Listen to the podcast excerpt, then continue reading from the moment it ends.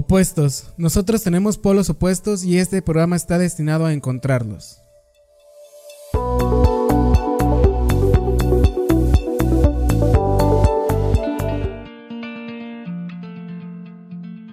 Bienvenidos todos y todas ustedes a Opuestos, el cual es un espacio donde indagaremos a través de las pasiones de las personas sin importar su profesión.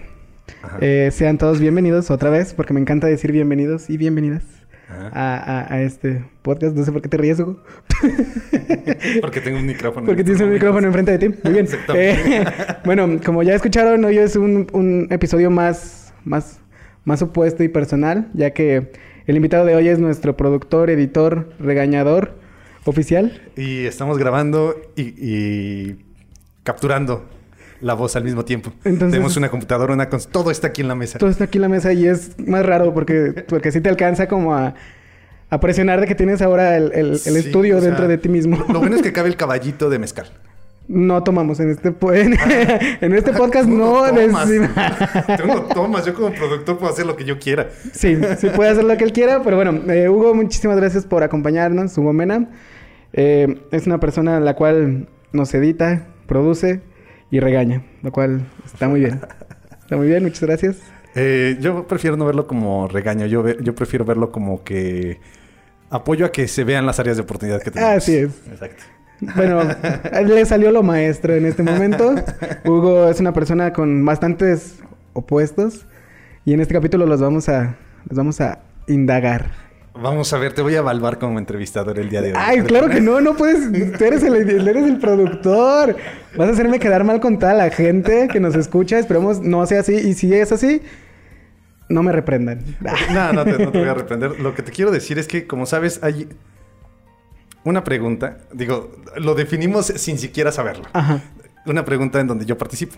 Sí. Tengo pensado, tengo pensado que ocurra algo en este programa con respecto a esto. Sí, porque es como nuestro toque personal de opuestos con Adrián Bravo, que el productor haga una pregunta, o sea, esté de metiche. Exactamente. Exactamente. Bueno, es lo que mejor sé hacer, porque para que lo sepan de una vez, estudié comunicación. ¿Estudiaste comunicación? Soy chismos. Sí, chismoso por, naturaleza. tal cual. Eh, empecemos por ahí, ¿te parece? No, no me parece. No te parece. Muy bien. Muchísimas gracias, Hugo. Aquí termina el capítulo de hoy. Son un capítulo de tres minutos. Muchísimas gracias. Tres minutos, exactamente. soy un mago, soy un mago y ni siquiera estoy viendo la computadora. Soy un mago, ¿qué te puedo decir? No, sí, adelante, adelante, lo que eh, quieras. Bueno, empecemos un poco. Eh, ¿Quién eres, Hugo? Para los demás, aparte de nuestro productor. me encanta la pregunta. Porque, de hecho, tú que fuiste mi alumno, sabrás que utilizo 50 minutos. La primera clase siempre lo utilizo para presentarme, porque cuando ven en las listas a los maestros quienes les van a impartir clase ese cuatrimestre o ese semestre, pues dice Hugo Mena. Hugo, Mariano Mena. ¿Te llamas Mariano? Eh, Hugo Mariano Mena Ramírez, exactamente. Entonces, eh, pues ¿quién es ese, no? Es como a lo mejor alguien que ya le dio, a quien ya le haya dado clases anteriormente, pues puede decir, ah, este güey es así, es barco, lo que sea. barco. claro que no, claro que no. Entonces, es, muy permisivo. sí. Es muy permisivo. Sí. Entonces, pero eso no me define. Entonces, por eso siempre aprovecho. Soy una persona que le encanta el arte. Ajá que no es morirse de frío. Ah, dice, ahí un chiste de los 80. Sí, bastante. Sí, sí. No creo que haya mucha gente de los 80 que escuche esto y si lo hay, pues lo van a entender. No, eh, desde que estoy en la desde que estoy en la primaria, desde que estaba en la primaria, me encantaba participar en obras de teatro. Wow. Y después en la secundaria continué obras de teatro, pero ya ahí fue donde empecé a meterme más, meterme más en el canto. Desafortunadamente no tengo tantas habilidades para, hacerlo, ¿no? Para el canto. Entonces, solamente ahí eh, subía y bajaba la mandíbula. Pero era una persona muy, si bien no responsable, sí una persona que se dedicaba a hacer sus tareas.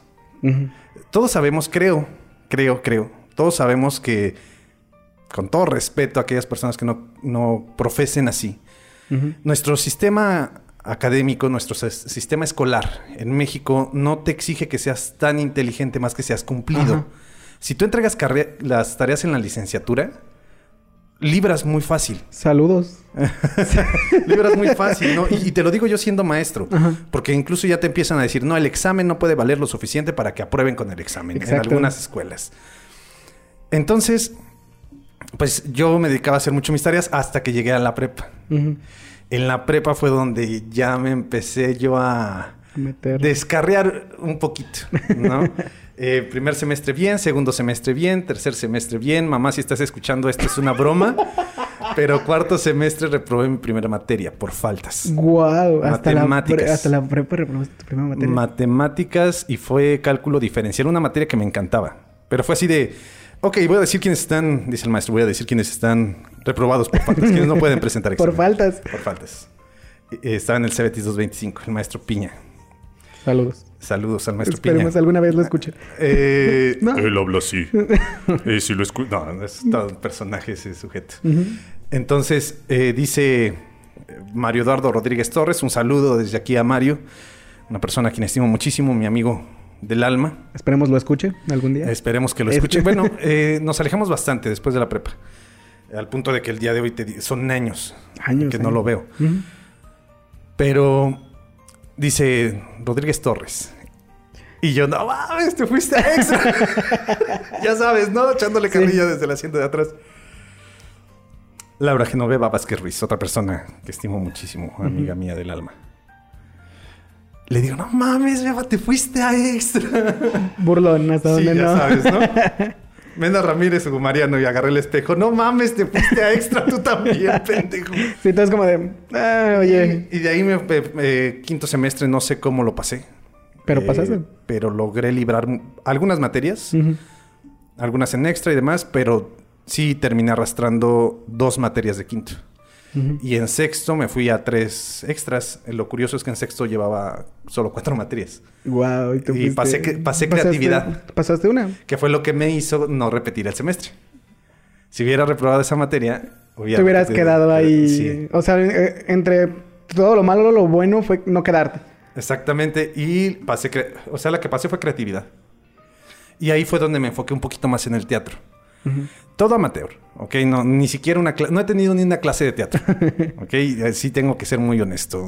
Cuando vienen a hablar de teatro, de música, digo, no mames, qué chido, ojalá hubiera tomado un curso de eso. Lo cual tenemos en unos episodios eh, más atrás, por si también les interesa la música y el teatro, también tuvimos invitados acerca de, de, ambas cosas. Sí, entonces imagínate, yo produciendo y escuchándolos así con la boca abierta. no mames, todo eso se puede hacer. Y yo hablando como pendejo en un micrófono en un podcast. Bueno, no como. Bueno, sí, sí, realmente sí hablo como pendejo. El contenido es bueno porque tengo gente que lo soporta mucho. Pero sí me voy a hablar como pendejo en un micrófono. Sí se pueden decir groserías aquí. Claro que sí, claro que sí. gracias. Esperemos que no sean muchas. Pero... Nada, no es cierto. aquí no hay ningún límite. Aquí el espacio es de ustedes, como ya lo has visto. Ajá. Ah, no pongo atención, la neta. Nada más estoy diciendo que hablo. No, es cierto. No. Solo, estoy sentado ahí. solo, estoy... Jugando Candy Crush mientras se graba. Mientras yo hago aquí la, la entrevista. Eh, ¿Cuál es tu obra de teatro favorita? Eh, no soy mucho de ir a... No soy mucho de, ir al teatro ya. Antes sí. La primera que vi y que me encanta es Jesucristo Superestrella. Puta, ese musical... ¿Eh? Qué inesperado, sí, sí. en especial porque papá no escuches esto, pero no soy nada religioso. Nada, nada. Entonces, eh, la fuimos a ver cuando estaba en la secundaria, de parte de la escuela, y tuvieron que cancelarla a la mitad y yo me quedé enojado porque mientras todos estaban echando desmadre en el teatro, imagínate, gente de 14, 15 años en un teatro. No, es imposible. es imposible. Y más viendo una obra como Jesucristo Superestrella. Pero mientras todos estaban echando desmadre, yo sí estaba encantado con la obra. A mí me fascinó, la terminé a la mitad, quedé frustrado, compré la película y ya fue como la, terminé de ver la obra. Pero el soundtrack me encanta, me fascina, este, lo escucho constantemente. Y otra obra que tampoco te esperas que me guste, me encanta, la fui a ver al Manuel Doblado y la vi ahora que salió el streaming, cuando salieron este varios actores que interpretaron distintos personajes. Ya me imagino cuál. A ver, ¿cuál? No, no es cierto, amigo. Solamente quería ser empático. quería, que pareciera que te estaba poniendo atención. Exactamente. claro, claro que no. Eh, no, eh, Mentiras, el musical. Sí. Es, sí, una, maravilla. sí, es un gran musical. Eh, lo fui a verlo, estaba casi en la fila de hasta enfrente, nada más porque hasta enfrente no te conviene porque tienes el cuello hacia arriba. Estaba dos, tres filas atrás. Y desde que empieza Castillos. Sí. O sea, todas esas canciones son canciones con las que yo crecí por mi mamá. Sí, sí, son canciones de hacer que hacer, diríamos. De hacer que hacer, exactamente. Entonces, era una vez un país de miel. No, no, no, no, no, no, no. Estaba encantado. Soñadísimo, soñadísimo. Sí, cuando lo vi en vivo y estaba Lolita Cortés, si no me equivoco. Y cuando fue el en vivo, pues estuvo Lolita Cortés, estuvo esta. Ay, la, la, la hija de. Ah, esta que hace muchas imitaciones. Eh, que es hija de la novia de América. Angélica Vale. Angélica Vale. Ay, por favor. Estamos en una plática. Esto se convirtió en una plática de señoras. Exactamente. No, Para mí, Angélica Vale es de los talentos que no, no, se, no se explotaron. Pero siento porque ella no quiso. Yo siento que ella no le interesó crecer tanto en, México, pero. Pero es muy buena. Y además se me hace hermosa la mujer. Enamoradísimo. Sí, exactamente. tu crush. sí, esas son mis dos obras favoritas. Muy bien. Inesperado. ¿Te gustan entonces los musicales? Me encantan. ¿Te encantan los musicales? Me encantan los musicales.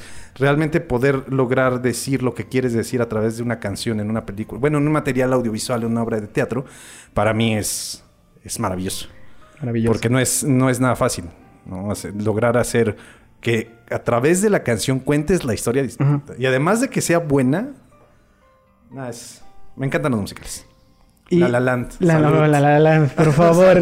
mi, mi, musical favorito, espero. Lo tengo en la cartera, es un regalo de mi mejor amigo. Porque me gusta mucho ese musical. Me encanta, me encanta, me encanta. Es la, música y además el final que realmente si no tiene ese final la historia no sirve. Exactamente. Necesita ese final para que funcione. Un final muy crudo, muy es real. Muy real. Me encanta definirla como que es una película rosa que termina azul. Sí. Y eso es una maravilla. Creo que, y es una historia que al menos yo he tenido. Ajá. No sé si tú hayas... Todavía, todavía no puedes decir que la has tenido, al menos que la persona con la que estuviste ya tenga una hija. Sí, ok, está muy bien. Vamos a seguir, Tú eres el entrevistado. No, quiero, no, quiero, no quiero andar en este, en este conflicto porque... Es tu programa. Es mi programa. sí, te va a terminar, vamos a terminar hablando de La La Land, una, historia que es muy buena, se la recomiendo. Es, véanla, véanla, es una gran película y van a entender un poquito del, contexto de por qué Hugo dijo que tuviera una hija. Exactamente. y esa mirada, nada más para cerrar este tema de La La Land, esa mirada final, cuando él la ve, bueno, la escena inicia, él la ve, decide él tocar el piano porque la ve, se levanta. Ayuda, estoy llorando. Comparten esa mirada y, se dicen tanto con la mirada. Es una, una de las magias del cine el decir lo más que se pueda sin utilizar las palabras. Y esa mirada te dice todo. De hecho, la película está muy bien creada. La escena en donde se toman las manos Ajá, sí. es... Si la próxima vez que tengas oportunidad, o que tengan oportunidad de verla, vean los cortes. Es te, sientes en la cita porque es como cuando estás nervioso por agarrarle la mano a esa persona que te gusta. También una película. Mano, mano, mano, mano, cara, cara, mano, mano, cara, cara. Exacto. O sea, es como ¿Qué está pasando? Están nerviosos. El, momento tenso de, tomar la mano del ser querido. Qué bonito. Sí. Qué bonito, gran película. Sí, hablas, hablas con mucha pasión del cine. Vámonos, vámonos por ahí. ¿Te parece? Ok, otra vez no. bueno, otra vez vamos a acabar aquí la entrevista. Vamos a tener cortes. sí, claro que sí. El cine. Como te dije, me encanta el arte. En sí. En sí, en general. Y cuando yo estaba en la prepa, yo quería ser un, artista polifacético. Enfocarme en todas las áreas del arte, menos en el baile. El baile me cuesta a mí muchísimo trabajo, lo admiro muchísimo, pero, pero a mí me cuesta mucho trabajo. Y uno de los artes más completos, obviamente, es el cine. Pero cuando entré, cuando tuve que descansar un año por esta situación de las materias reprobadas en la prepa, eh, descubrí la, la locución. Hice un poquito de radio por internet. De hecho, me nombraron productor también. Ahí iba a ser un productor, pero nada más era título. O sea, lo único que querían era que no dejara de ir al programa. Exacto. Porque cuando iba al programa le iba relativamente bien, pero estamos hablando que le iba relativamente bien porque teníamos, o sea, tenía normalmente cinco radioescuchas y cuando iba teníamos ocho. Muy bien. ¿Son tres? ¿Son tres? Son tres, pero si lo pones en perspectiva es el 75% más de radioescuchas. Sí, es bastante, sí. es muchísimo más, Muchísimo más. Entonces, eh, cada quien empieza a tomar rumbos distintos y yo decido estudiar comunicación. No sé si a ti te pasó, pero a muchas personas eh, con las que he tenido oportunidad de platicar hemos coincidido en que en algún punto de la carrera dices, fuck, no sé si es lo que quería. Te diría una respuesta, pero no quiero decepcionar a mis padres. no, claro que sí. Llega un punto donde. Haz lo mismo que yo. Si estás escuchando esto, papá, mamá, de No, no me disculpen. No me disculpen. se los dije. Se los dije.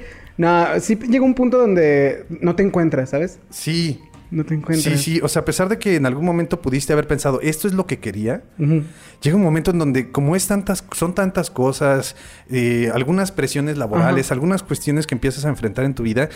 Yo en lo personal estaba trabajando en aquel entonces como mecánico dental y ahí es como hacer esculturas, o sea, estaba haciendo dientes. es que esto también me gusta. o sea, al final de cuentas es otro tipo de expresión de arte. Y yo estaba en séptimo cuatrimestre de 14. ¿La mitad? estaba en la mitad. Y yo estaba viendo una película de Irman Bergman. Aquellas personas que les gusta el cine que nos están escuchando en estos momentos. Esperemos sean muchas. Sí, esperemos sean muchas. Sabrán que Irman Bergman es considerado uno de los mejores cineastas del siglo XX. ¿Ok? Con todo respeto, y a pesar de que me considero um, un crítico cinematográfico, no le entiendo al cine de Irman Bergman. Simplemente no se entiende. No, no le entiendo. O sea, se me hace un cine muy complicado por todos los simbolismos que maneja. Y yo estaba viendo El Séptimo Sello, una de las películas más simbólicas, del, cine en general. Entonces no le estaba entendiendo. Pero como yo tenía esta crisis existencial, apreté mi botoncito de acá atrás y me desconecté. dije, ¿qué estoy haciendo con mi vida? Esto es lo que quiero. ¿Qué quiero hacer? Y empecé a navegar en mi mente a ver qué podía hacer. Habíamos tenido oportunidad de hacer un cortometraje en la carrera, nos fue bien. Ya tenía conocimientos del cine. Y dije, sé de cine, me gusta el cine. Tuve oportunidad de hacer un cortometraje y no nos fue tan mal. O sea, no fue la revelación, pero... pero... no nos fue mal al punto de que mi sobrina, eh, cuando mis sobrinas cuando lo vieron empezaron a llorar cuando lo vieron. O sea, era un, homenaje al cine mudo. Eh, yo era un vagabundo, no podía ser realmente un vagabundo creíble porque estaba un poquito más llenito cuando estaba en la, universidad. Entonces, pues era un vagabundo con panza. Pero era un vagabundo que pierde la oportunidad, o sea, que ya no puede, o sea, que no tiene comida. Entonces, en, esos cortes, todo, todo sin, sin diálogos, entonces mis sobrinas vieron y empezaron a llorar porque no tenía que comer. Entonces, con el hecho, el, hecho de que empatizaran, aunque haya sido yo, el hecho de que hayan entendido que me quedé sin comer y que iba a llorar y, que estaba sufriendo más bien y que lloraran, dije, eso funcionó. Entonces, en ese momento dije, todo lo que haga a partir de este momento, lo voy a hacer enfocado al cine. Y muchos me dicen, Hugo, dar clases no tiene nada que ver con cine. hacer lo que haces no tiene nada que ver. Claro que sí. Las clases. Porque al momento de dar clases, tienes que ver la forma en la que envuelves con tu discurso a las personas. Y eso tienes que saber hacerlo también en cine. Trabajaste, trabajé en bolsa de trabajo en una universidad de color verde en el centro de la ciudad de León. De la cual soy egresado. que no vamos a decir nombres. No vamos a decir nombres. Eh, estuve ahí. Güey, ¿eso de qué te sirve? Uno, relaciones públicas. Dos, eh, manejar equipos de trabajo.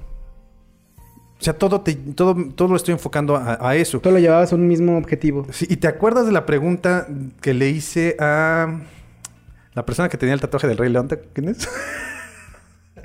Tú acuérdate, de tú, es que tú subes, tú subes los. tú subes los capítulos, amigo.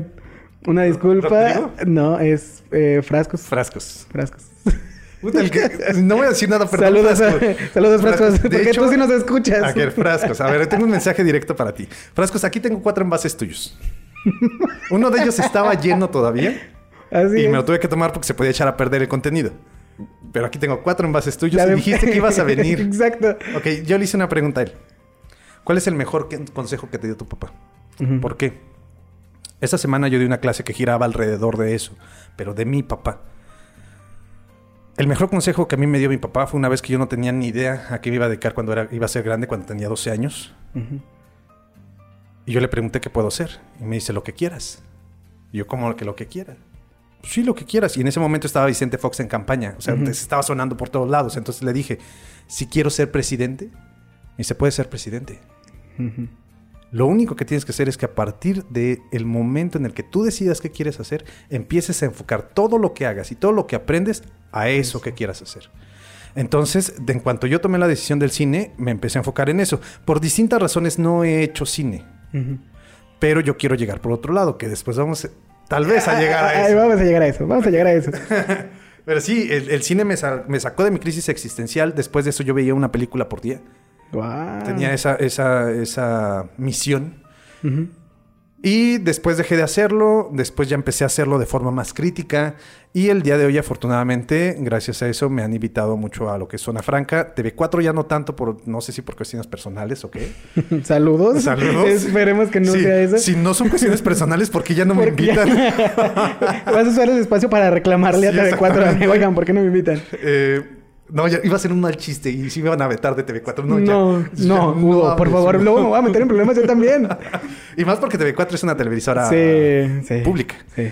Saludos. Y, gracias a eso, pues también mi hermano fue que se le ocurrió hacer el Hubiera Podcast, comercial para el Hubiera Podcast. ¿Otra vez? Eh, el Hubiera Podcast, él se le, surge la idea, me mete como experto en cine, pero la dinámica es tan padre que yo me desconecto. O sea, la idea era decir, yo, yo desde el punto de vista de una persona que le gusta el cine y tú como de un crítico. Pero cuando empezamos a trabajar dije, no, esto no funciona así. O sea, eh, en ese momento yo me voy a poner en esa persona que disfruta y ama las películas de Rápido y Furioso. ¿Por qué? Porque soy una persona que disfruta y ama las películas de Rápido y Furioso. Yo las puedo ver sin ningún yo, a mí me encantan porque es una película honesta. Yo cuando si no te dicen, no te dicen soy una película seria como lo hizo Endgame como lo hace Marvel. Marvel te ofrece una película seria. Y no bueno, no. Te quiere, vender, una película, seria, que va a ser el, el hitazo en fotografía. Y, que quieren que estén los Oscars y la gente se pelea y lucha por nominaciones a las actuaciones. Y, la verdad no. No lo es. No. lo es. En cambio, Rápido y Furioso te dice Va a haber coches, güey. Va a haber choques. Va a haber explosiones. cosas absurdas. Exacto. Por eso también me encanta Payasos Asesinos del Espacio Exterior. Gran nombre de una película. Eh, ampliamente recomendada. De, las películas con más pasión y corazón que he visto en el cine, comparable, de acuerdo a Deus Dedit, 10 de Soñano, si nos estás escuchando, uno de los críticos más importantes de cine en la ciudad, comparable con Citizen Kane, la mejor película del cine. Acabas de decir... Yo me quedé igual cuando lo dijo. Sí, ok. Me quedé igual, la verdad. Eh, pero, bueno, eh, me encanta el cine, ese es el punto. Ese es el punto. Si me saqué de una crisis, me encanta el día de hoy. Vivo, uh, si bien no como del cine, eh, vivo muy feliz por el cine. Y eso es lo que importa en realidad. Es una parte de tus opuestos. Porque pues, Exactamente. Te hacen emprender cosas nuevas, em, aprender también muchísimas cosas más. Y ver, yo creo que, que, eso, eso, me gusta mucho de, de, tu concepto de, de programa. Porque es disfrutar el cine. Exactamente. Desde una perspectiva real más allá de una perspectiva, como lo, como lo comentabas, una perspectiva crítica. Si lo haces de una forma crítica, pero una crítica que solamente es quedar bien contigo. Exactamente. Que es la crítica que tú quieres. Sí. Yo a mí me gustaría que terminara así esta película. Así ah, en el hubiera es así. Ajá, en el hubiera. Este es otra vez un comercial y ahora hecho por mí. Escúchenlo. Eh, me gusta eso, que, que, son reales, que no es una pretensión de es que la cámara no está bien puesta, que esto no. Y eso, y eso creo que, hace muy real tu, contenido. Sí, de hecho, eh, acabamos de hacer de la de dinosaurios. La serie. Fue la primera película que vine en el cine. No, la serie de los noventas. Ah, ya empezamos a meter ya series. Ah, y, y, la de No la mamá. No la mamá. Nos costó mucho trabajo hacerle hubieras. En especial porque fue un programa más para atacar la melancolía de nosotros mismos, ¿no? Porque también ahí abordamos El Príncipe del Rap, Power Rangers, todas estas series noventeras. Pero sí planteamos ahí uno que otro hubiera en donde, si te fijas, Dinosaurios es una serie muy crítica. Sí. Es una serie muy crítica con chistes muy fuertes, algunos de ellos machistas. Muchos de ellos machistas. y de repente le pusimos, pues vamos a ponerle racismo. Y el los hubieras que salieron ahí que tenían que ver con los cavernícolas fue una comparativa de México-Estados Unidos. Wow. Sí, estuvo muy interesante. Porque iban a tener un presidente Let's Let's make the Pangea great again. Vamos a hacer a la Pangea grandiosa otra vez. Eso es un... Sí, sí no. No. Ya no, es, presidente. Bueno, ok, ok. Esa naranja ya no es presidente. Esperemos a alguien que le guste Donald Trump. No creo que esté por aquí. No creo. No creo, que le guste este tipo de contenido. Eh, no. No. No. No. Si lo escuchas para echar hate. Y eso está, está bien. Y además habrá que, esperar que sepa español. Si no, ahorita lo volvemos, lo hacemos en inglés, por favor. Ok, that's okay. I have no problem with that. Go ahead. Ok. Eh, se supone que yo también sé inglés. Yo también sé inglés, pero no lo voy a hacer en inglés. mi, ego se lastima. No, no, no es cierto. Sigan disfrutando. es una plática muy amena que... Eh, con Hugo Mena. Con Hugo Mena. me robaron el. Me acabas de robar el chiste. Lo hice rápido. ¿Sí viste cómo fue? Lo pensaste. yo ya lo traía. Ya lo traía y... Sí. Sácalo, porque... interrúmpelo, si no te lo va a ganar. Sí, porque eh, eh, en realidad así que es un tanto nuestra relación en el podcast. Porque sí hay momentos muy serios donde tenemos que hacer una retroalimentación. Ajá. Pero hay otros donde pues estamos platicando, estamos echando chisme, estamos... Estamos eh, tomando jugo de naranja. jugo de naranja. Sí. No un mezcal. No, no. No, un mezcal no. No. no. Recomendamos tomar mezcal. Yo sí lo recomiendo. Ok, yo sí recomiendo. bueno, tomen lo que quieran. Exactamente. En más si están escuchándonos. Exacto. Pueden hacerlo. cuando escuchen el Hubiera Podcast que sale nueve y media de la mañana en la Estás en Opuestos con Adrián Bravo. Saludos. opuestos, Adrián Bravo. ya, seguimos, seguimos. No, no, no, no, Siguiente pregunta, amigo. Eh, dices que uno de tus grandes consejos te dio tu papá a los 12 años. Ajá. Eh, supongo que ese consejo te sigue marcando hoy día. Sigues viviendo con, con ese... Haz lo que quieras. ¿Cómo te respondo, amigo?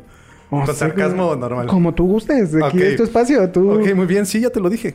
Muy bien. Sí, ya me lo dijiste. Sí, es cierto. Muy mal entrevistador.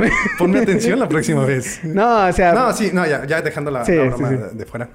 Sí, es... Lo vivo constantemente, fíjate. Eh...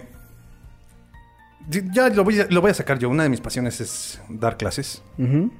Ahora que estamos en clases no presenciales, lo disfruto más porque pues, tengo, el, tengo el micrófono y entonces y no los veo. no los ves. no, no, no, es parte de la que disfruto. Eh, estar en contacto con los alumnos siempre y cuando manteniendo distancia, ¿ok? Tengo que dejarlo claro, no va a ser que se, se descontextualice esto sí, totalmente va a llegar en un punto donde sí, no, no. Entonces, eh, es una de mis pasiones. No tanto como la parte artística. Yo sí preferiría vivir de la parte artística. Pero en el caso de la docencia, eh, sí todo lo que hago, todo en, mi día a día, y tú lo llegaste a ver, algo que yo vivo, lo comparto en clase. Sí. Es como, para mí, esto que estoy viviendo ahorita me sirve para el contenido de clase. Exacto. Entonces todo lo que hago lo enfoco para aquello que me guste. Porque en realidad tus clases son como un monólogo. no un stand-up, porque a veces no tienen chistes, pero sí como un monólogo. Y al menos a mí, desde mi perspectiva, estaban padres porque aprendías lo que decía el libro, pero de una forma diferente. Sí. Y eso siempre me gustó mucho de tus clases, que no eran muy, muy cerradas, muy, muy cuadradas. Contigo tuve una clase que el día de hoy ya es una clase prediseñada, ya te platiqué de mis clases prediseñadas. Eh, con ustedes fue la primera vez que la hice, que fue la del movimiento femenino. Yo quiero decirlo de una vez y lo voy a decir abiertamente en un micrófono a ver cómo me, cómo, me va con el tratamiento en redes sociales. Para mí decir movimiento feminista, al ser estudiante, al ser licenciado, perdón, en comunicación, a mí se me hace una palabra muy fuerte. Porque es lo opuesto al machismo, el feminismo. Y para mí, un movimiento femenino no es un movimiento rosa, no es un movimiento de muñequitas y no es un movimiento de Barbies, de bebés ni, de los juguetes que en, su momento eran considerados femeninos. No, el movimiento femenino es simplemente que vivan en paz.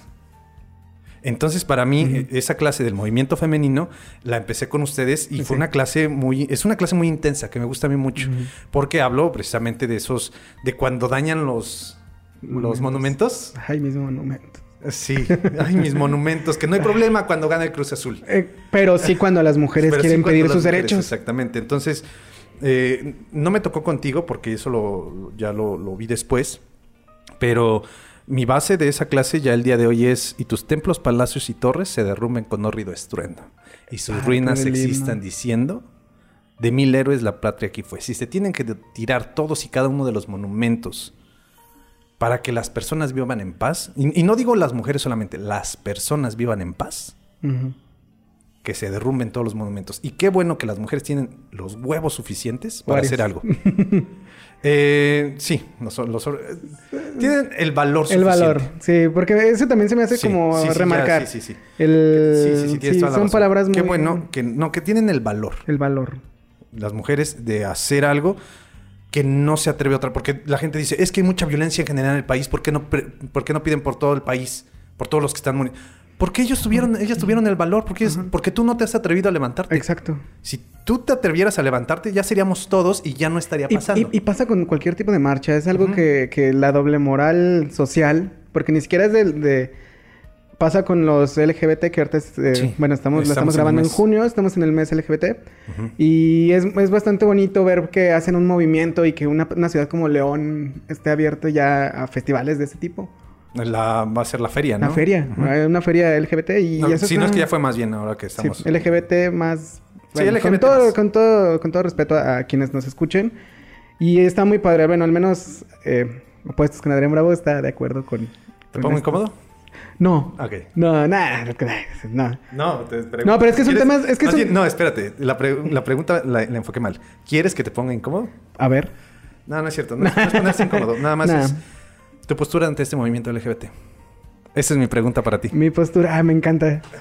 Me encanta porque ah, no quiero hacer cosas muy públicas. No, no soy parte del movimiento, no. Pero he vivido de cerca el. Sí, vas a decir, tengo amigos y no tengo problemas siempre y cuando no, lo hagan. No, claro que no, no. No, yo no tengo ningún problema. De hecho, mucha gente que, conozco es parte de la comunidad y, y la comunidad es una, es una, son grandes personas. Más allá de de su preferencia sexual son grandes personas. Y creo que muchas veces por la preferencia sexual no nos permitimos conocer a las personas como sociedad. Muy bien. Y, yo te digo, he conocido personas súper estudiadas, tanto que no están estudiadas, que, que pertenecen a la comunidad y, y, son tan agradables, tienen un buen cotorreo, que no te faltan al respeto, que, que los puedo considerar amigos, por así decirlo. Te voy a decir mi postura. Ok. Mi postura es con todo respeto a todas las personas de la comunidad LGBT, odio que haya etiquetas. Exacto. Odio que tenga que decirse comunidad, LGBT. Lo odio. Cada quien es libre de amar y de estar con quien, con quien se le pegue la gana. Exacto. Esa es, mi postura. Y, cuando inició el mes de la comunidad, eh, compartí una publicación que decía, eh, qué bonito sería cuando no tenga que llegar a mi casa a decirles, mamá, soy gay. Que yo tenga que llegar a mi casa a decirles, miren, les presento a mi novia. Exacto. Y que sea normal. Ah, sí, pásale, no hay ningún problema. O sea, espero que realmente pueda llegar a vivir eso. Y yo, creo que en mi generación, porque somos, tenemos edades un poco diferentes, no nos llamamos mucho, pero sí somos generaciones diferentes. Es la punta de lanza de, esto. Sí, fíjate que me gustaría decir que la mía, pero no. nosotros nos adaptamos a ustedes. Sí, mi generación, bueno, yo tengo, ya, y la siguiente semana cumplo 26 años. tengo 25 años y, y, y, es lo que he visto con muchos movimientos sociales de, de la gente de, de, mi edad, que son los, que somos los primeros que nos quitamos las etiquetas. De... Aunque hay etiquetas que yo sí creo necesarias, pero después hablaremos de eso, como el decir, somos pareja o no somos pareja, somos amigos o somos algo más que amigos. Ok, eso, ya, a ver, mira, vas, a hacer llorar a alguien con este podcast y no voy a decir su nombre y soy yo. y no voy a decir quién soy. ¿Quién soy? nada, nada, sí digan las cosas claras, amigos. Sí. Sí, sí. eso sí. Se los digo como consejo, no vivido. O tal vez sí. entre, entre mejor, eh, entre más experiencias vivas, mejores, consejos das. consejos das. pero fíjate que no me gusta dar consejos. No, es lo peor que se puede hacer. Sí, porque si lo siguen y les va mal. Exacto, y luego que van, van a culpar a, un podcast y van a culpar a todo el equipo y va a ser como. por eso aquí no estamos dando consejos. Y si en algún momento dijimos les damos un consejo, no, es nuestra opinión. Es nuestra opinión. Y tomen en cuenta, es un podcast de entretenimiento. ¿Ok? Aunque estamos... en Spotify diga salud. No le puse salud. En Spotify dice que pertenecemos al. no le puse entretenimiento. Claro, no. Voy a volverle entonces, lo voy a checar. Sí, amigos, eh, estamos en el área de la salud. Tal vez la salud mental. Algún día de estos vamos a invitar a un psicólogo. Porque... a, lo, que voy. Ajá. ya de repente nos, fuimos... Anchor.com. no mames, si está en salud. Sí está en salud. Ah, este... No, no somos... Eh, y quiero ser muy específico. No somos un podcast de llamada a la acción. Ninguno de los podcasts en los que yo participo son de llamada a la acción. Así que lo que nosotros digamos no lo deben de tomar como algo, algo como una verdad absoluta. Exacto. ¿Ok? Y si nosotros decimos de repente en un chiste, vamos a levantarnos en contra de alguien, no es un chiste. No. Es un chiste es lo que estamos diciendo. Es un chiste. Ok. Y más eh, porque ambos tenemos... El humor negro. El humor negro, exacto. Hablando de humor, eh, ¿quieres empezar una carrera en el stand-up? Ok. Ah, es que hay, que hay que sacar, hay que sacar, hay que sacar. Primero salud. Salud. Salud, salud, salud. Porque estamos tomando agua. Exactamente. Sí. En vasos de vidrio chiquitos. Sí. Y a pequeños tragos. Esa es agua. Es agua. es agua que me hace hacer muy raras. Eh, bueno. Iniciar una carrera en el stand-up no sería como un soporte. ¿Ok? ¿Por qué? Eh, sí me gustaría eh, hacer un, estar en un escenario un tanto grande y lograr provocar risas porque es muy satisfactorio. O sea, tú lo dijiste, hago monólogos en clase, pero dentro de ellos esos monólogos hay uno que otro remate. Sí, sí. Entonces, cuando se ríen, es puta. O sea, es, mucha satisfacción, ¿no? Entonces, eh, más que en el stand-up, si es una carrera, sería como conferencista. Ah, muy bien. Y como stand-up sería como un soporte, como eso que yo veía anteriormente el cine. ¿Por qué? Porque el cine ahora es mi trabajo. Veo películas para hacer un programa. Para hacer un programa. Ya no veo tantas películas yo por gusto. De hecho, hay estrenos que ya casi no veo películas yo por placer, porque no tengo tanto tiempo. O porque no me hago el tiempo, más bien. Entonces, las películas que veo es porque en Zona Franca me invitan, vamos a hablar de esta. Entonces, ya la, reviso y hablamos de esa. En el hubiera, tengo que revisar cierto contenido y hablamos de eso. Entonces, eh, ya no es mi desahogue el cine tanto. ¿Ok? Eh, la escritura que después yo creo que vamos a hablar de eso. Espero que me des un espacio para hablar de eso. No, a ese sí no te lo voy a dejar promocionar, amigo. Entonces, eh, ya también es, si bien sí es, me encanta escribir, este, cuando estoy escribiendo lloro, río, vivo con el personaje, pues al final de cuentas quiero que se convierta en mi trabajo. Entonces necesito algo que diga, este es mi desahogo. Tengo la música, pero la música la hago por una cuestión muy particular, eh, totalmente personal. Entonces, y eso sí no lo comparto, porque la música no la comparto con nadie. Eh, entonces, la parte del del stand-up quiero que sea ese desahogue. Eso que me voy a subir a un escenario porque quiero divertirme. Exacto. No es mi objetivo vivir del stand-up. Pero... Pero si tengo la oportunidad y de repente me dicen, aquí te va una lana, pues no dices que no, ¿no? Además estoy de, comunicación, ya les dije, tengo que escoger entre despertarme tarde para saltarme una comida o dormirme temprano para saltarme la cena.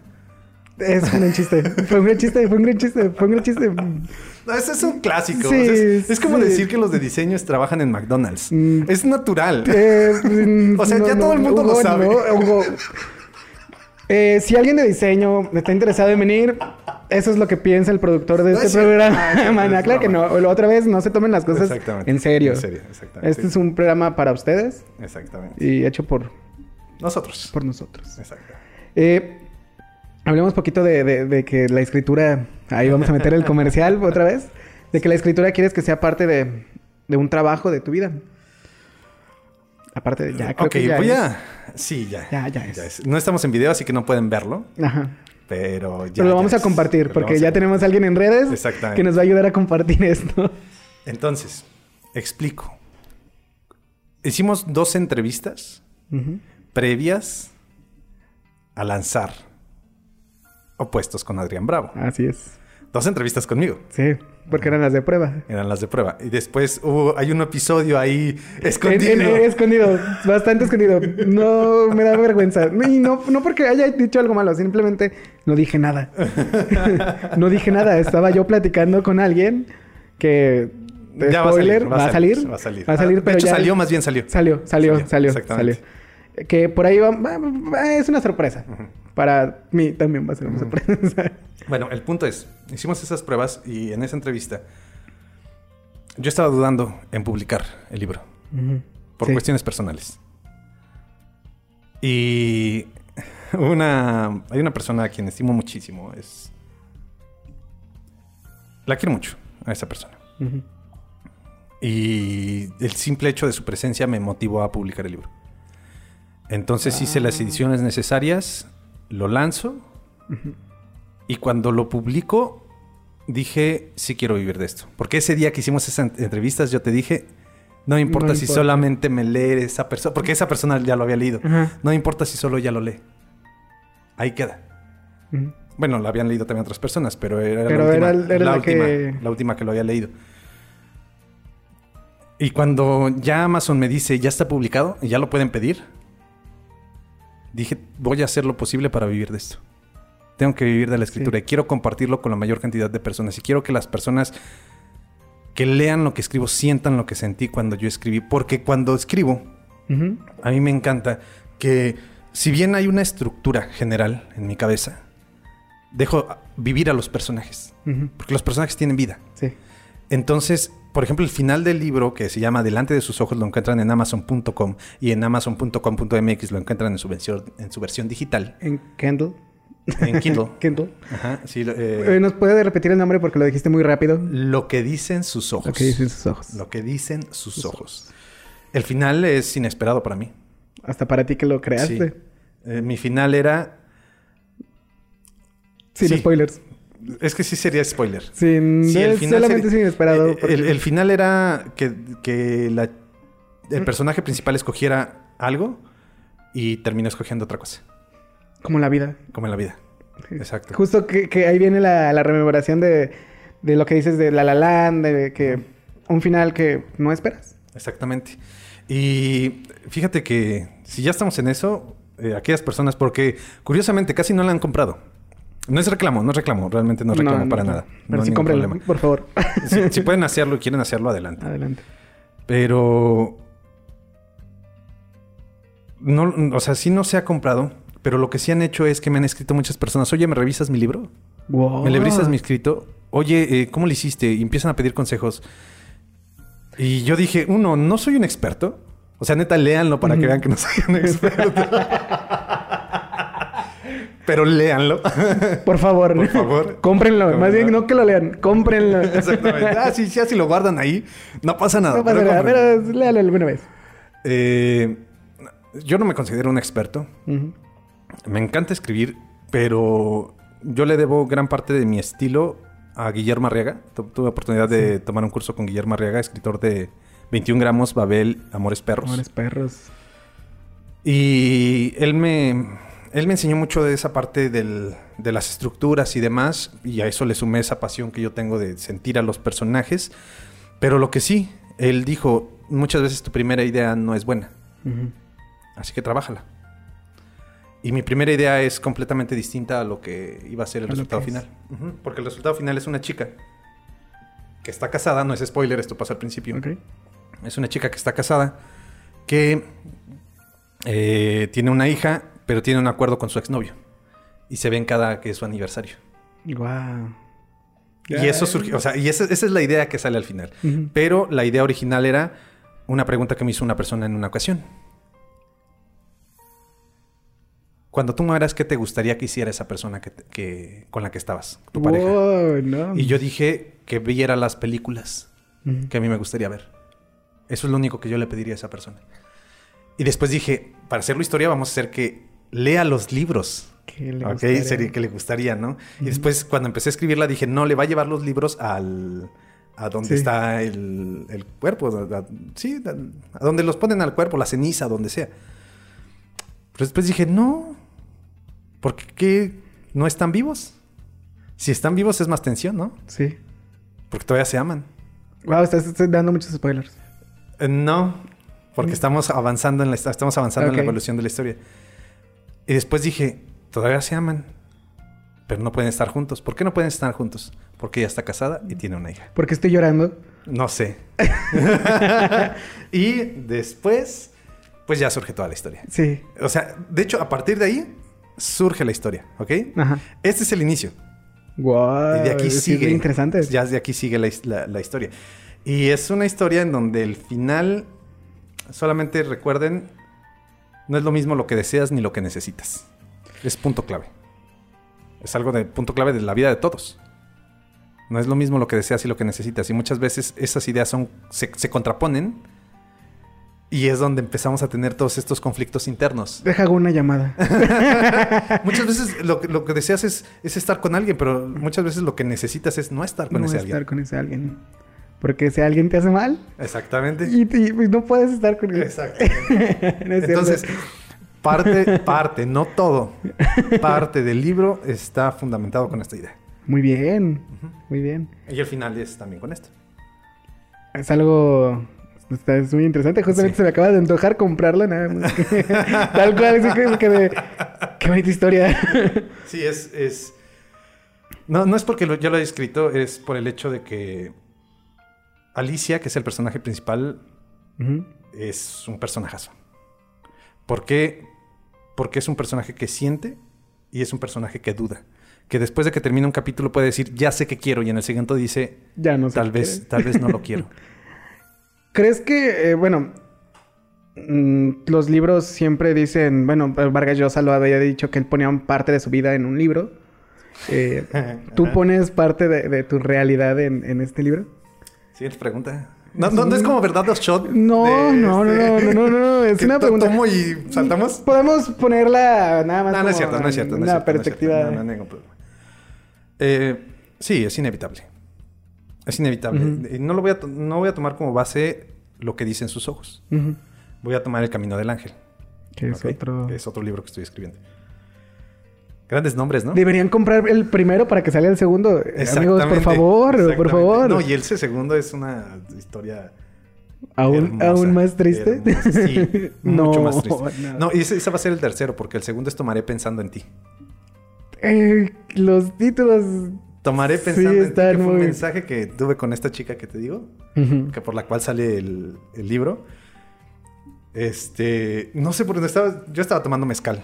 Ese Qué día. raro. Tenía mi tablita con mi vasito y unas naranjitas. Como hoy, no es cierto, no, No, es cierto. no Estoy tomando. Ah, mezcal, sí, mezcal. Este. Y le mandé mensaje, tomaré pensando en ti. No es cierto. Creo que ella fue la que escribió, tomaré pensando en ti. Y dijiste, Y dije, ese es el nombre. este, Y esa es la historia de cómo una persona se convierte en un vagabundo. mm, que también viene con... Es fuerte. Es fuerte. Y tiene que ver con el hecho de que cuando tomamos, no siempre olvidamos las cosas, más bien recordamos más las cosas.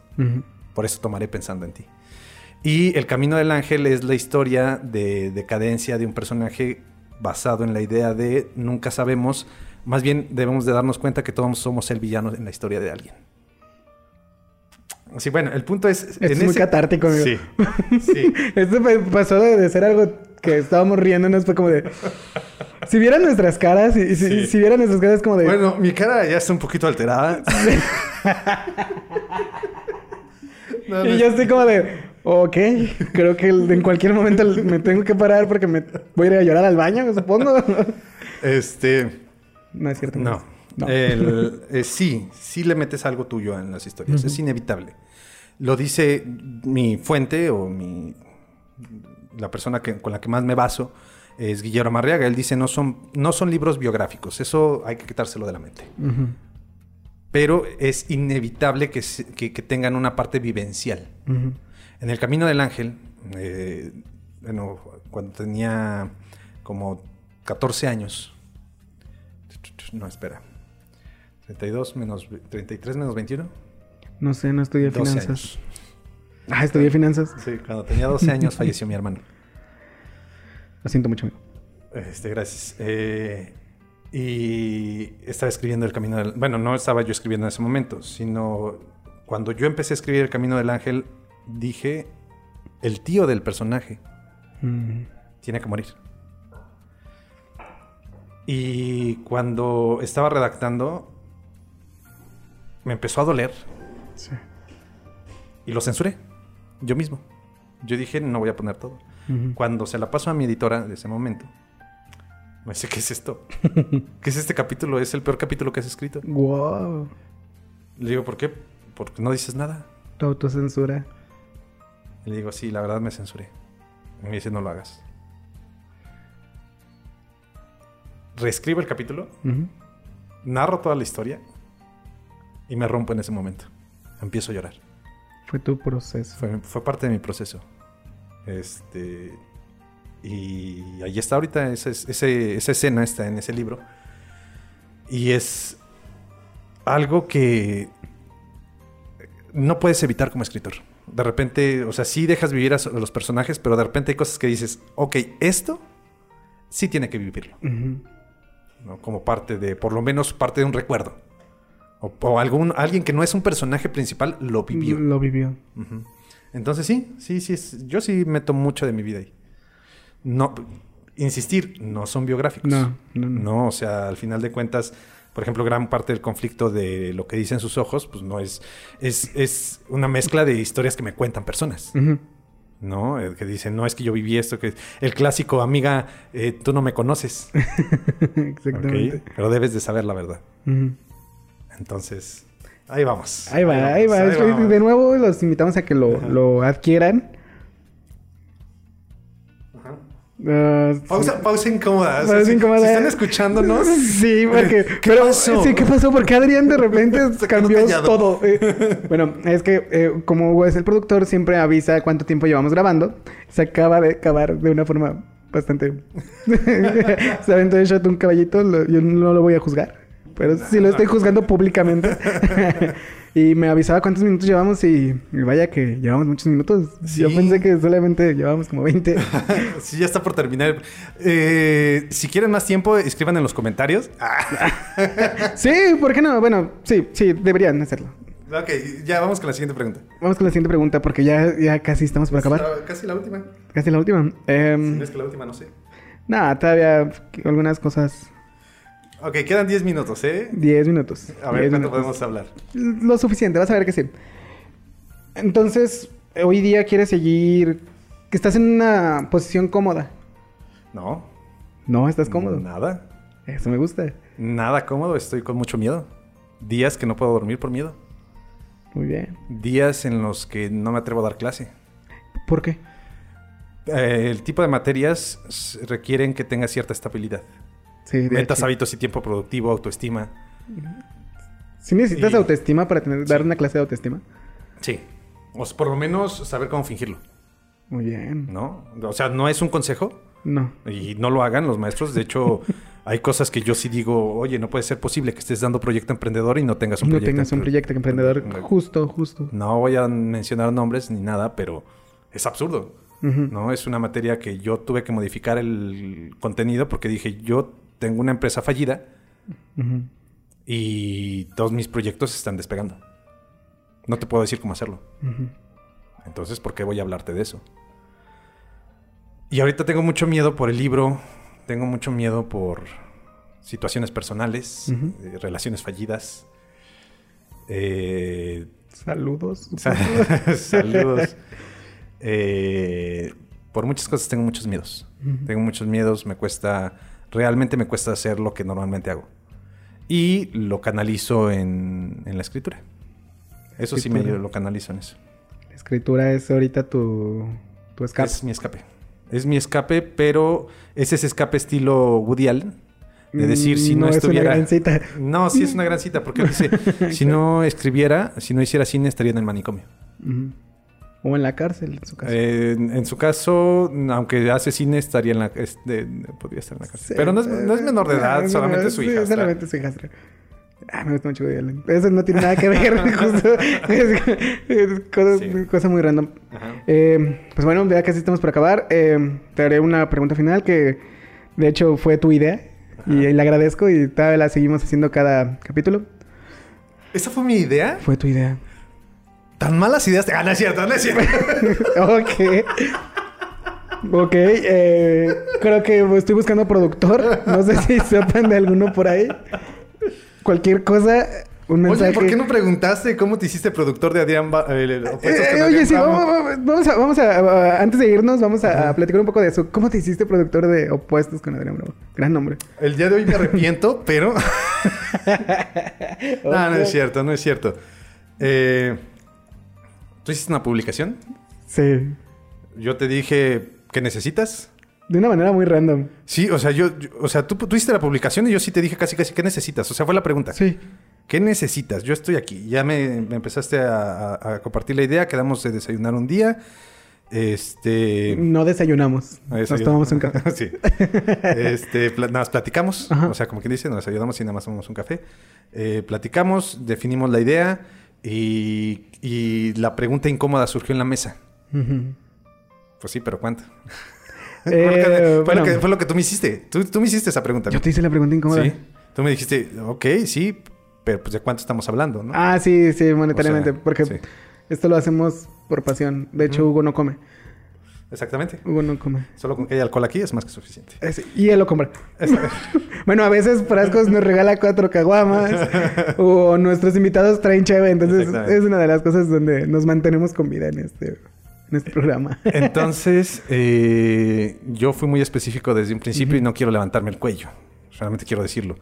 A raíz de que pues, eh, tengo dos espacios de contenido audiovisual y, que sé lo complicado que es.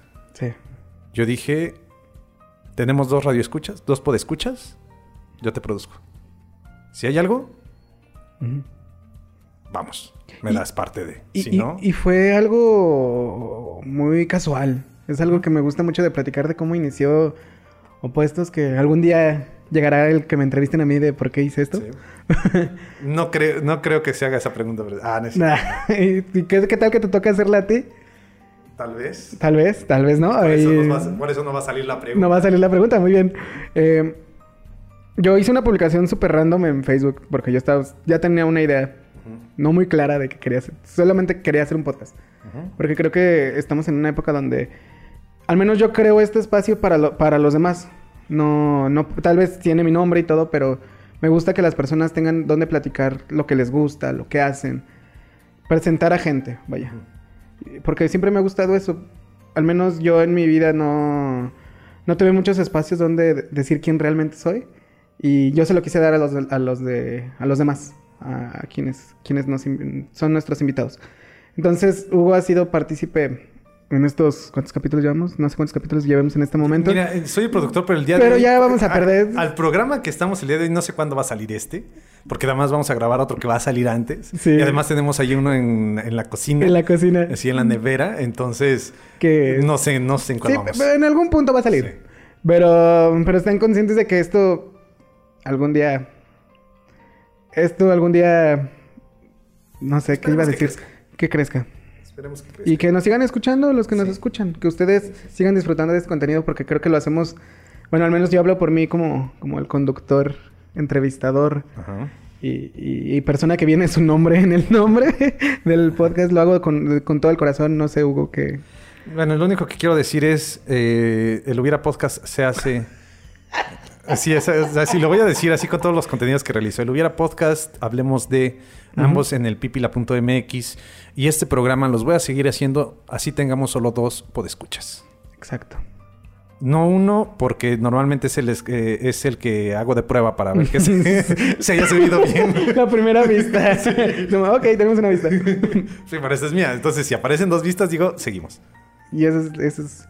De hecho, es algo que, que aprendí mucho de ti en este punto el no checar números. Solo dejar que fluya. Y eso ha funcionado. Quiero suponer. Porque te enganchas menos. Este, y de repente puede llegar la sorpresa, ¿no? Sí, ahí, ya veremos. Ya veremos. Ya veremos, porque tenemos unas sorpresas en este.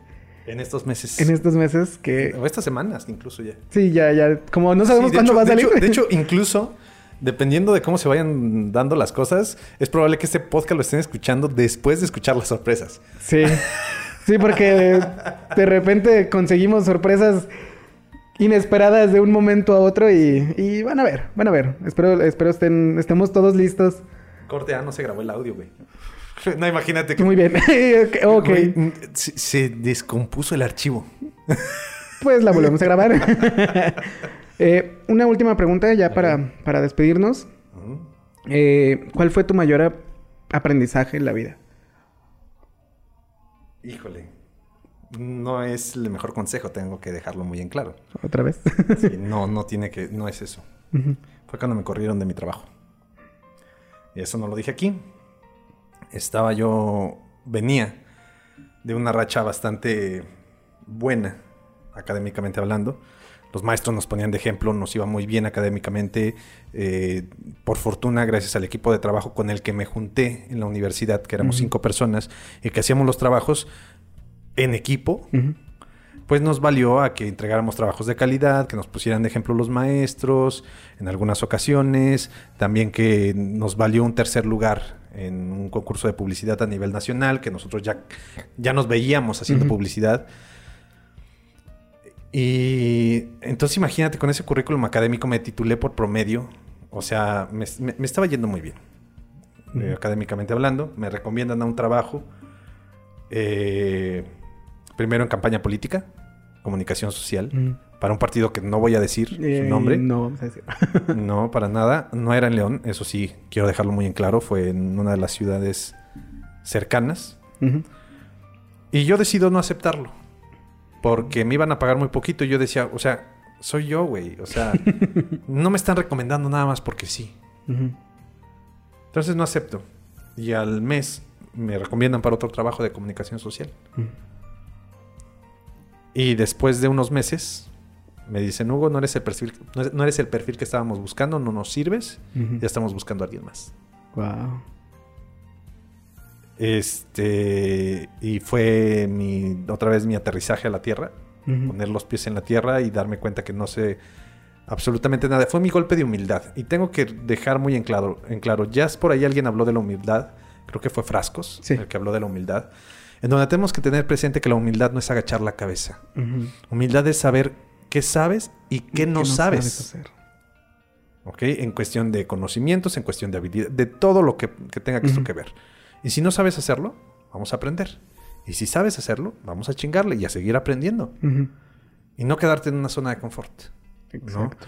Entonces, fue mi golpe de humildad en donde dije, pues en realidad pues tu promedio y tu papelito no sirven afuera. No. no. Y otro aprendizaje que tuve es no le voy a caer bien a todos los alumnos.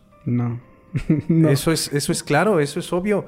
No, y eh, no solo a los alumnos, no hablamos de mi parte eh, maestro, de maestro, pero como maestro en un principio yo sí hacía y chócalas y con todos y demás y llevándomelas bien. Y de repente tuve eh, algunas llamadas de atención porque algunos grupos me, me reportaban no fue solamente un grupo, o sea, habían varios grupos, ¿no? Y yo siempre he dicho, bueno, entra a ver mi trabajo, o sea, yo no tengo ningún problema. Yo tengo un estilo de dar clases que no concuerda porque tú dijiste, aprendes lo del libro, sí, pero yo agarro el título y con eso, y con eso yo lo construyo. Entonces, al final de cuentas, sí me voy a encontrar con personas que ese estilo no les gusta. Y mm, o hago ajustes o al final de cuentas no le puedo caer bien a todos. Exactamente. Y no me aprenderá que eso no, te debe de afectar. No somos moneditas de oro, al menos que seas Alex Fernández. Con Alex Fernández. Exactamente. bueno, Hugo, muchísimas gracias por, por acompañarnos por producir este capítulo y por editarlo. No, espérate, es que quiero que dure una, hora como con 15 minutos para que sea el programa más largo. A ver, hazme otro... No, es cierto. no, me acuerdo que cuando empezamos como a idear el tiempo de, del podcast, porque yo, yo siempre te dije, pues una hora y tú, es que no, no pongas un límite de tu tiempo. Y, y, la mayoría lo hago de una hora, no sé cómo ni por qué, pero mi cerebro funcionó de una manera muy rara de que a la hora paramos como... Ya, vamos a cerrar. Vamos cerrando. Y, y, bueno, está bien, ¿no? Yo, bueno, yo lo tomo porque son los trayectos en camión, al menos en, en la ciudad donde habito, que es León. Y es como mi... Una hora mi parámetro, una hora del camión. Sí. Sí. Estoy de acuerdo. ¿Estás de acuerdo? Este, gracias. Nombre, gracias a ti. Y gracias a todos los que nos escucharon. Y recuerden comprar lo que dicen sus ojos, versión digital en amazon.com.mx, en versión en papel en amazon.com. Así es, esperemos que, lo adquieran para seguir leyéndote. Exactamente. Para seguir leyéndote, para seguir que las historias que nos platicaste. No, son muchos más historias. Hay un chingo. Con dos que nos platicaste, creo que, que podríamos empaparnos muchísimo. Hay una saga, incluso de cinco libros, pero ya luego hablaremos de eso. Pues sí, sí, eso ya después lo. Porque, pues, no, ¿quién dice que no? Pues que. Exactamente. Que no hay otro, una segunda parte. O, Exactamente. O algo así. Eh, entonces, muchísimas gracias de nuevo. a, ustedes por escucharnos, por, por estar al pendiente de, este podcast llamado Opuestos con Adrián Bravo. Yo soy Adrián Bravo.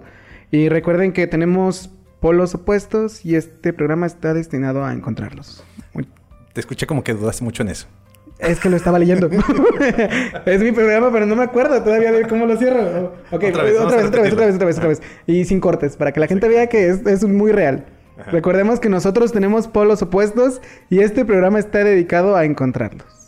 Muy bien. Ah, mejor. Felicidades. Muchísimas, Muchísimas gracias a ustedes, a Hugo y a, a, todos. Nos vemos la siguiente semana. Nos escuchamos. Nos escuchamos, porque nos vemos todavía. Un día de estos. Un día de estos. Dale.